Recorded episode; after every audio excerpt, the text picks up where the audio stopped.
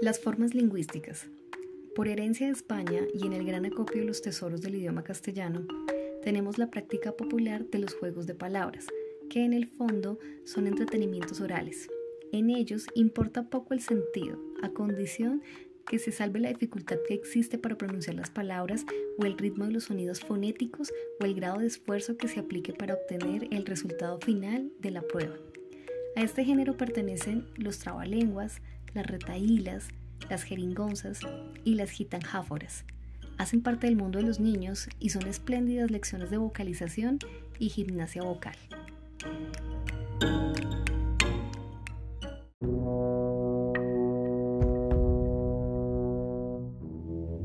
Asimismo, el idioma va sufriendo modificaciones y sustituciones en el uso popular, pero a la vez va creando nuevas palabras, giros, modismos, sonidos, en fin, que lo amplían y enriquecen.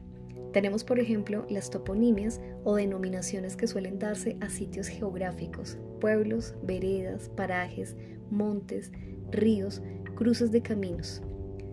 Las zoonimias o nombres regionales que se dan a los animales. Las antroponimias, especies de motes o sobrenombres por lo común caricaturescos con que se suelen distinguir los pobladores de ciertos lugares las fitonimias o designaciones generalizadas de algunas plantas de utilidad común.